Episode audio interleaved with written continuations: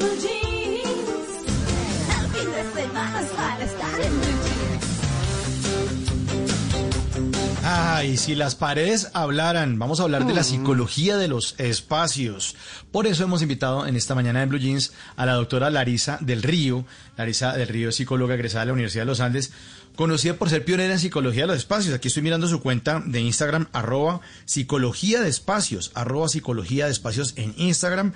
Ella ahí tiene sus posts donde nos explica mucho más acerca de eso, porque ella ha creado un modelo que integra su profesión de psicología clínica con el diseño de interiores, la arquitectura y la decoración eh, que se realiza previo al comienzo de cualquier proyecto.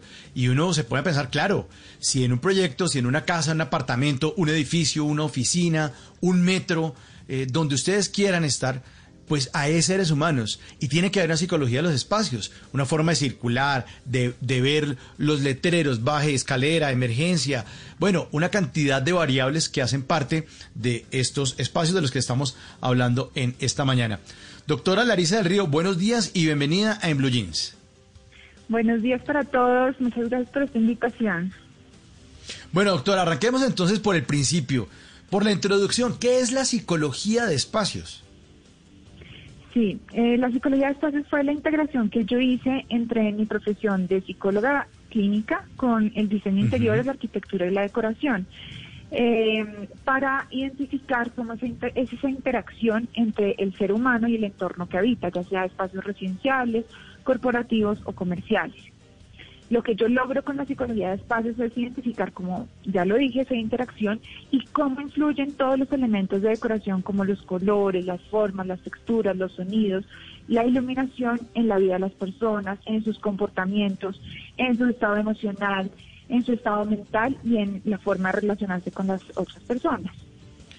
Claro, son los cinco sentidos, doctora, los que están eh, siendo estimulados por estos espacios. Una hora entra a muchos sitios, a muchos locales comerciales y huele delicioso. Y eso hace parte también de la psicología, de un espacio agradable donde uno de pronto le dan ganas de comprar. ¿Qué efectos tienen los espacios en nuestra vida, en comportamientos, eh, en emociones, en relaciones, en decisiones? Todo, realmente todo. Y, eh, y fíjense que incluso muchas personas pueden estar experimentando emociones o estados anímicos eh, tristes o alterados, ¿no? O ansiosos, por ejemplo, y no saber por qué es que están en ese estado. Y probablemente tiene que ver el mismo espacio eh, y como ya lo dijimos todos los elementos de decoración de decoración interactúan en ese eh, estado emocional y en el estado comportamental también es exactamente el mismo eh, por ejemplo pues he visto muchas personas que si no tienen un espacio adecuado eh, tienen tendencia por ejemplo a la acumulación o a las compras compulsivas eh, o problemas ya digamos eh, también a nivel relacional no todos los problemas que se están dando en este momento con en- entre parejas, entre familiares, y, y todo esto influye directamente en el ser humano. Qué bueno. Doctora, eh, a, los que tienen hijos y, y tienen su cuarto para los hijos, eh, la manera en que están distribuidos los colores de sus cuartos puede afectar su comportamiento. O sea, si yo le lleno de colores la habitación al niño de cuatro, cinco, seis años, puedo modificar, volverlo más hiperactivo, por ejemplo. Sí, completamente de acuerdo. Y, y precisamente eso es lo más importante de la psicología de espacios, que eh, se ocupa de conocer a ese ser humano antes de, eh, de digamos que de decorar o diseñar el espacio. Entonces, como, como usted lo decía, por ejemplo, si el niño tiene una tendencia a la hiperactividad, eh, a la ansiedad, colores, por ejemplo, como eh, los cálidos, que son todos los colores eh, solares, digámoslo así, como el rojo, el naranja, el amarillo, esos colores van a alterar muchísimo más su, su estado y, y pues lo, lo volverán mucho más hiperactivo, ¿no? Y en cambio, por ejemplo, si el niño o la niña eh, tiene la tendencia a la tristeza, a la desmotivación, eh, colores, por el contrario, fríos, que son colores como el blanco, el azul, el verde, el púrpura, son colores que eh, le, le digamos que le eh, dispararán esa tendencia a la tristeza. Claro, doctora, ahora que estamos hablando de paredes, le tengo dos preguntas en una. La primera es, ¿un apartamento o casa todo con paredes blancas que transmite es bueno, es malo? Y la segunda es, ¿por qué uno tiende a sentir paz y tranquilidad cuando hay orden y limpieza? Sí, entonces la primera de las paredes blancas no es que sea bueno o malo, ¿sí? Porque los colores son subjetivos. ¿Qué significa, qué significa que sean subjetivos? El color de por sí es, digamos que neutral, ¿sí? Lo que pasa es que la experiencia de la persona, de las personas, con ese estímulo externo que es el color, eh, dependiendo de esa experiencia que ha tenido la persona en el pasado, eh, podrá tener, digamos que, eh, va, digamos, si, si, es una experiencia negativa o triste o qué sé yo, tuvo un trauma en un espacio blanco, digamos que, eh, pongamos un ejemplo, estuvo diagnosticada de cáncer y estuvo en un hospital mucho tiempo y todas las paredes eran, eh, eran blancas, pues probablemente su experiencia con el color, así sea de una forma inconsciente, va a ser negativa.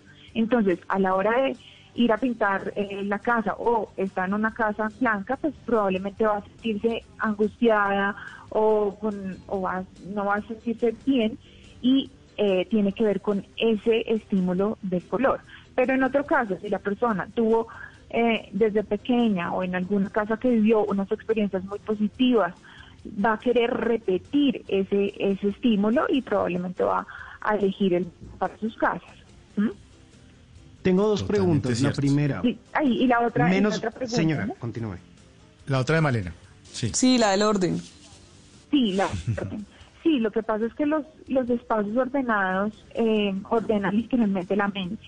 Entonces, eh, una persona que conviva en un espacio donde está el orden, la organización, la limpieza, pues va a tener mucho más posibilidades para concentrarse, ¿sí? En cambio, en espacios eh, desordenados o atibo- atiborrados de elementos, de muebles, eh, la persona va a tener una sensación, por el contrario, como de, de, de, de estarse de estar sofocada, ¿no? Eh, incluso he observado mucho que estas personas que están en esos espacios eh, llenos de cosas eh, tienden mucho, por ejemplo, al problema de acumulación eh, y al de y al de compras compulsivas, de shopaholic, por ejemplo. ¿Mm? Y, y- y cuando es el momento del trasteo, ahí es cuando sale toda esa mugrera. Que uno dice, ¿de dónde? ¿De dónde guardo estos lapicitos sin punta? No, no, este borrador viejo, ¿yo qué hago con esta viejera acá? borrador seco. ¿No, Simón? Ah, cuando uno trastea. Sí, eso es verdad. O sea que podemos decir que menos es más. Aquí aplica con toda. Sí, completamente. Completamente. Bueno. La- el menos es más. Dime. Eh, en esta época en los que mm, to- todo ha cambiado, hemos tenido que trabajar desde casa, ¿cómo hacemos para dividir esos espacios y cómo hacemos para separar y que ese home office sea efectivo? ¿Qué deberíamos tener en nuestro escritorio, digamos como lo estrictamente necesario o cómo lo podemos organizar para que podamos romper con el espacio trabajo o el tiempo trabajo y el tiempo casa? Sí, esto ha sido todo un reto, realmente para muchas personas que no tienen espacios amplios, que puedan, obviamente el escenario ideal sería que una persona pudiera tener eh, espacio para dormir y otro espacio para eh, trabajar o estudiar. Em, lamentablemente no ha sido así, porque evidentemente pues son muchas personas las que están conviviendo en un espacio y, y en muchos casos se está dando es que la persona está trabajando en su cuarto, ¿sí? O en su dormitorio. Entonces, esto es esto es súper difícil, digamos, de manejar. ¿Por qué? Porque la persona durante el día está activa mentalmente eh, y, al- y en alerta, digámoslo así. Entonces, eh, está todo el tiempo act- activa y cuando necesita bajar esa, digamos que eso, ese sistema nervioso, eh, no alcanza a bajar del todo y por eso es que se están dando problemas del sueño, sí, de insomnio, eh, y la, pero es precisamente porque la persona no alcanzó a dividir ese espacio entre estar alerta y en estar en, empezar en, en un espacio, en un, una, pues, sí, en una sensación de descanso, que- ¿no? Es muy difícil, doctora, ¿no? Es muy difícil porque, Sí. porque muchos estudiantes tienen en su habitación el escritorio. Entonces, uno sentado en el escritorio, haciendo un trabajo en la universidad y la cama diciéndole, venga, ratico, media horita, venga, venga. Y es como También. complicado. También, también se da eso mucho, pero bueno, hablando de los elementos que me decían que, eh, que se debería tener en un home office, eh, pues básicamente, eh, bueno, primero que todo, ese espacio que se eligió, eh, tenerlo, como decíamos, lo más limpio posible, menos es más, eh, lo más ordenado posible para que no haya tantos distractores visuales, ¿sí? Entonces, para que la persona solo esté enfocada en lo que tiene que hacer. Ese es el primer punto. Revisar cuáles son los colores del espacio. Si hay colores, como hablábamos, colores cálidos que van a llevar a la alteración, pues probablemente la persona no va a estar concentrada. Entonces, los colores que yo recomiendo para un home office son el blanco y el verde, porque el verde ya está identificado, han hecho investigaciones sobre eh, la psicología del color del color verde y el color verde está atado a la creatividad y cuando hay creatividad la persona eh, tiende a ser mucho más productiva en su en su trabajo. Eh, luego después de la organización de los colores eh, del orden eh, la idea sería tener unos muebles específicos que sí o sí debería tener un pues un escritorio y una silla ergonómica, es decir, adaptada al cuerpo de la persona, porque eso también ha sido todo un tema ¿no? en esta eh, pandemia y es que la, la gente está teniendo problemas ya de columna, de dolores en el cuerpo, precisamente porque no tienen una buena postura y unos muebles adecuados para ellos. Una buena iluminación, tanto natural como artificial. Entonces la artificial sería ideal que fuera una iluminación más bien blanca, azul, para que concentrar durante el día. Y ya, pues en la noche, que la persona pueda apagar esa luz y ya pueda entrar en otro espacio donde haya iluminación más cálida, que invita a la relajación, al descanso. Después Profesor. de, después de esto que usted acaba de decir, pues yo creo que, que lo mío es un disparate total, porque a mí me encanta tener una pared, siempre donde he vivido he tratado de hacer eso, una pared donde voy pegando eh, cosas que me, que me gustan, que, que recuerdos, digamos, ¿no? Por ejemplo, la portada de un libro que me gustó mucho, o el afiche de una película que me gustó mucho, o una frase eh, que dijo alguien y que me impactó. Y voy llenando eso y formo un muro. Alguna vez mi suegra pasó por ahí y dijo, mire, este es el muro de los sueños. Pero entonces, según lo que usted acaba de decir, esto que yo hago es totalmente disparatado, ¿o, o no? No, para nada, para nada. Eso es buenísimo, pero hay que saber escoger en qué pared, ¿sí? En qué pared ponerla. Yo esa pared eh, la llamo the love wall o la pared del amor, ¿sí? Que es donde eh, la persona o las personas, eso por ejemplo lo utilizo mucho con las parejas. ¿Por Sí. qué? Porque las parejas, eh, pues cuando llevan mucho tiempo eh, de convivencia, se, se habitúan ¿no? a, la, a la convivencia, pierden ese sentido de el, qué es lo que nos une, ¿sí? qué es lo que nos hizo tomar la decisión de estar juntos. Eh, entonces yo les creo esta pared, es, escogemos la pared, puede ser en el, sal- en el cuarto, puede ser en el, en el estudio del home office, sí, depende. Eso no hay una regla, sí. Lo importante es que se cree esta pared para que las personas, sí, o en el caso de una persona pues individual como usted, eh, tengan precisamente imágenes, esos recuerdos, tanto de lo que he vivido como de lo que quiero vivir. Y en el caso de las parejas, eh, que plasmen ahí, no sé, la foto, digamos, de, del matrimonio, la foto del primer aniversario, la foto del bebé, sí, etcétera, de todos esos recuerdos o de esas cosas eh, que quieren vivir, sí, y que para que cada vez tengan, digamos, una, un distanciamiento o una pelea, sea, pasen por esa, esa pared del amor y vean qué es lo que los une y no lo que los desune. Qué bonito eso. Qué bueno la Eh, pared del amor. Muy bien. Hablemos de, de, la- de las iluminaciones, los colores en las luces, porque eh, últimamente están muy de moda unos bombillos inteligentes a los que uno le puede graduar el color y el brillo y el tono. Eh, yo particularmente en mi casa ya tengo uno en el cuarto y uno le puede poner una luz moradita cuando uno se va a acostar. Eso también puede ayudar a buscar esos tonos emocionales que a veces se necesitan, sobre todo para tranquilizarse. Sí, completamente. La iluminación eh, incluso ya está súper, súper investigado eh, cuáles son los efectos psicológicos de la iluminación. Entonces la iluminación es muy parecida a los colores, realmente.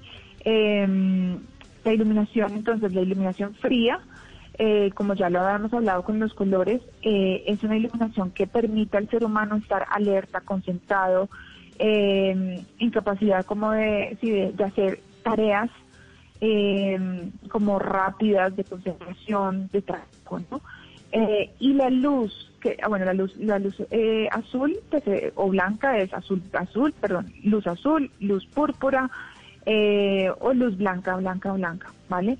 Y ya las luces cálidas son luces eh, que son ámbar, que son rojas o rojizas o amarillas. Y esa luz permite todo lo contrario, que las personas se relajen, eh, entrar en, en somnolencia, ¿sí? Entonces, si una persona, por ejemplo, tiene problemas para el insomnio, es súper adecuado que o compre estos bombillos que, como ya le decían, pues está, eh, lo pueden adecuar según el, el horario, ¿sí? O la actividad que se está haciendo, o pues hay, hay técnicas muy, muy, muy fáciles que es compren el bombillo, lo pintan ustedes mismos, sí, con el color amarillo, con el color rojizo, y eso va a dar una ambientación al espacio también mucho más acogedor para que la persona se sienta más relajada.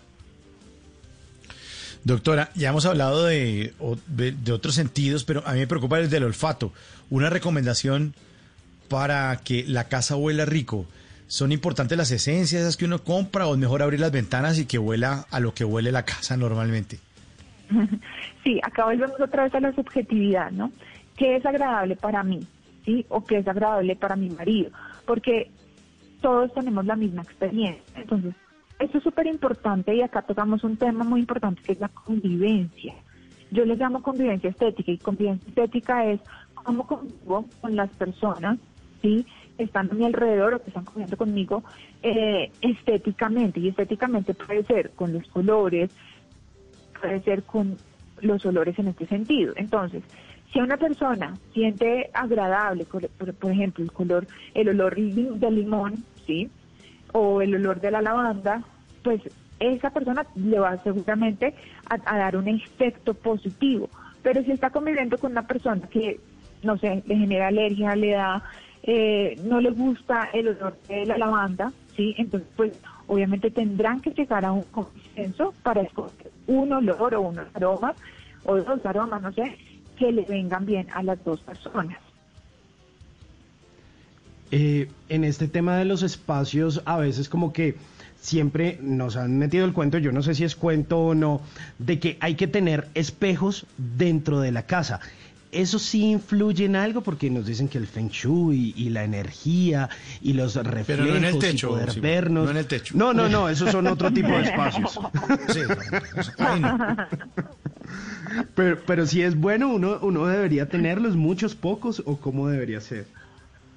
Sí, a ver, yo siempre digo que los espejos en los cuartos eh, a mí no me gustan. Sí, no me gustan no porque no se vean estéticos, se ven muy estéticos, pero sí, eh, pues hay que- ese mito, ¿no? Como de que chupan la energía en la noche, ¿no? Sobre todo a las personas.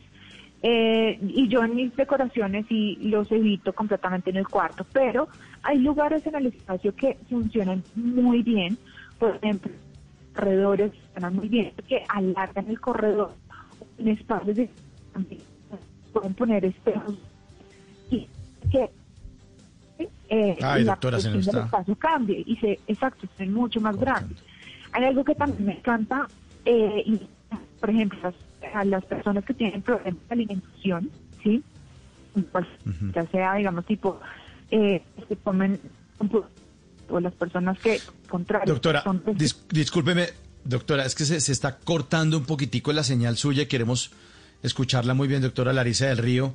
Eh, vamos vamos a, a mejorar un poquitico la señal, a ver si ahí de pronto, ahí nos toca, hablando de espacios, que se acerque a la ventana a ver si la escuchamos mejor. Doctora, ¿está ahí ¿Ya? de nuevo con Sí, nosotros? sí, acá ya, ahí, Sí, acá ahí, ahí, doctora. Listo. Nos está contando, Entonces adelante. decía, decía que en las personas que tienen problemas alimenticios, ya sea de compulsión por el, el alimento o por en, el, en el caso contrario de las personas que restringen mucho el alimento, eh, a mí me gusta ponerles eh, eh, espejos grandes en el comedor. ¿Por qué? Porque a la hora de estarse viendo, están viendo cómo están comiendo, qué están comiendo, cuál es, digamos, el, el- la velocidad en la que están comiendo. Hay personas que comen demasiado rápido y el viéndose en el espejo los ayuda pues, a- a bajar el nivel de, de velocidad a la hora de comer o el o que o mirar qué es el, alimento que están comiendo. Bueno, doctora, ya para ir cerrando, un eh, órgano de los sentidos que no hemos estimulado, el oído, el oído, importantísimo en esta psicología de los espacios. ¿Qué nos recomienda? Sí, importantísimo.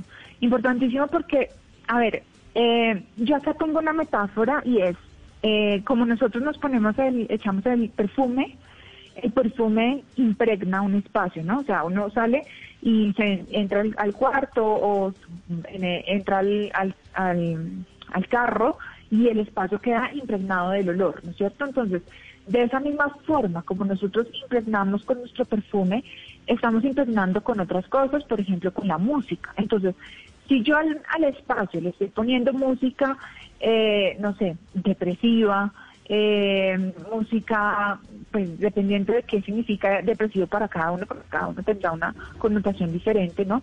Eh, pero pues música que no vibra alto, pues evidentemente el espacio va a absorber ese, ese, ese digamos que ese, esa, esa energía, ¿no?